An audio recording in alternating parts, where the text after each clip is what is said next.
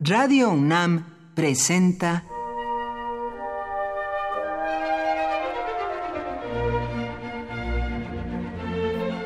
Cuaderno de los Espíritus y de las Pinturas por Otto Cázares.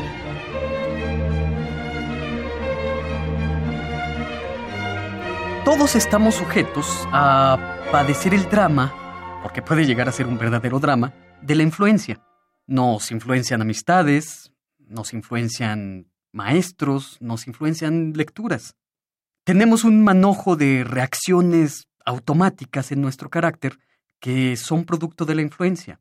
La influencia como tema es vastísimo y quizá inabarcable, la padecemos y ejercemos todos, pero la padecen y la ejercen los artistas, particularmente hasta el sufrimiento. Los creadores están sujetos a la constelación, por así decirlo, de los artistas que admiran, de los cuales tratan de emular sus estilos, tratan de emular sus temas, porque los veneran o porque piensan que ellos marcan la pauta o el camino a seguir en las artes.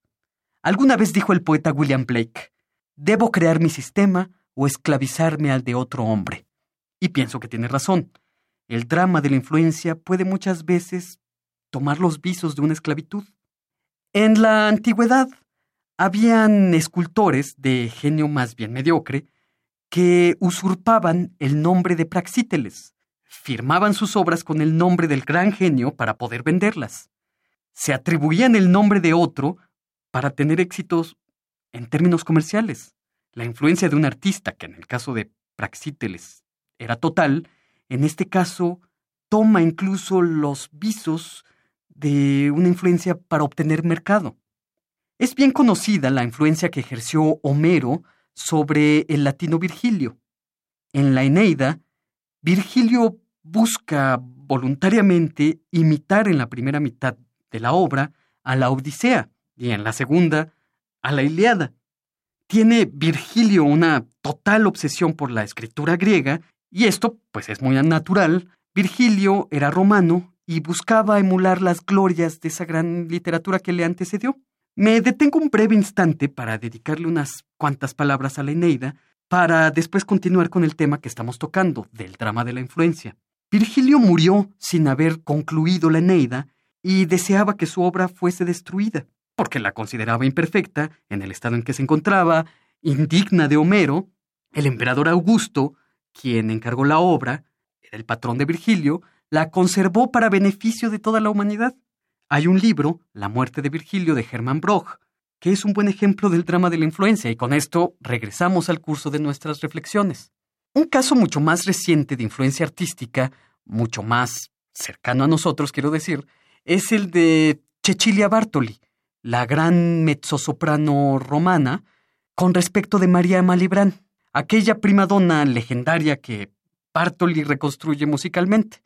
En su disco dedicado a María Malibran, que se titula María, nos muestra la infinidad de objetos, esculturas, notas periodísticas, cartas, porcelanas, etc., que pertenecieron en el pasado a la gran cantante. La colección de objetos de Cecilia Bartoli sobre María Malibran tiene los visos de una auténtica obsesión. Quizás el ejemplo más icónico del drama de la influencia se encuentra magistralmente retratado en un pequeño relato de Jorge Luis Borges que tiene por título Pierre Menard, autor del Quijote, cuyo tema es precisamente la total identificación de un autor con otro. Pierre Menard no quería componer el Quijote, sino el Quijote. Y esta paradoja significa que no se proponía copiarlo, ambicionaba producir páginas que coincidieran palabra por palabra con las de Cervantes. Y su método para lograrlo era conocer perfectamente la lengua española, recuperar la fe católica, guerrear incluso contra los turcos, quizás perder una mano en batalla, en una palabra, convertirse en Miguel de Cervantes Saavedra. Pierre Menard autor del Quijote.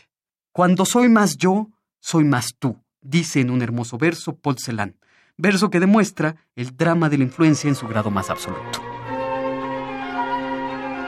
Por hoy, Otto Cázares cierra el cuaderno de los espíritus y de las pinturas.